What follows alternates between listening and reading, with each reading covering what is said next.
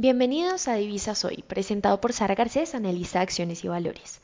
Hoy, 8 de septiembre, recibimos el importante dato de la decisión de política monetaria del Banco Central Europeo, que aumentó su tasa de intervención en 75 puntos básicos, alcanzando el 1.25%.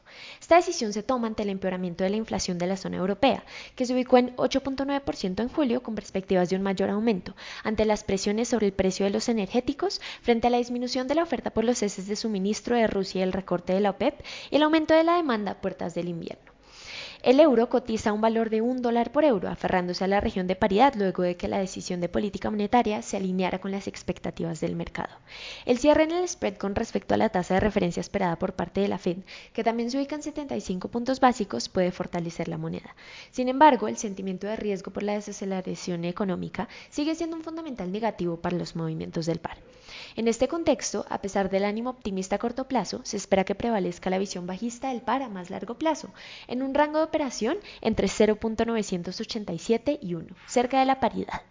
En cuanto al índice del dólar de XY, encontramos un valor de 109.43 unidades en la mañana de hoy, con una corrección a la baja que apoya a los mercados emergentes. Sin embargo, el discurso agresivo de miembros de la Fed a lo largo de la semana podrían reforzar las expectativas de una subida más agresiva de tasas, que, al aumentar la divergencia entre las tasas de interés de la Fed y las de la mayoría de sus pares del G10, brindaría apoyo al dólar estadounidense.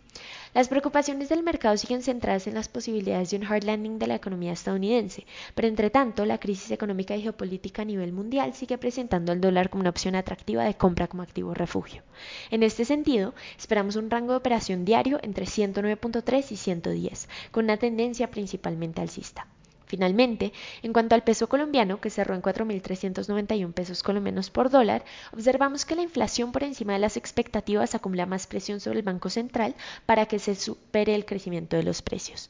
Los precios del petróleo siguen a la baja por la menor demanda de combustible, pero las perspectivas del recorte de producción podría generar presiones al alza, lo cual, al ser Colombia un país exportador de petróleo, fortalecería el peso.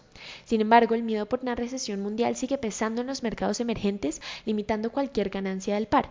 En este contexto, esperamos un rango acotado entre los 4.380 pesos y los 4.440 pesos por dólar. Para conocer más información detallada de las monedas y su desempeño esperado para la jornada, visite nuestro blog de investigaciones económicas en axivalores.com slash análisis económico en la pestaña de divisas. Gracias por escucharnos y esto fue Divisas Hoy, presentado por Sara Garcés, analista en acciones y valores.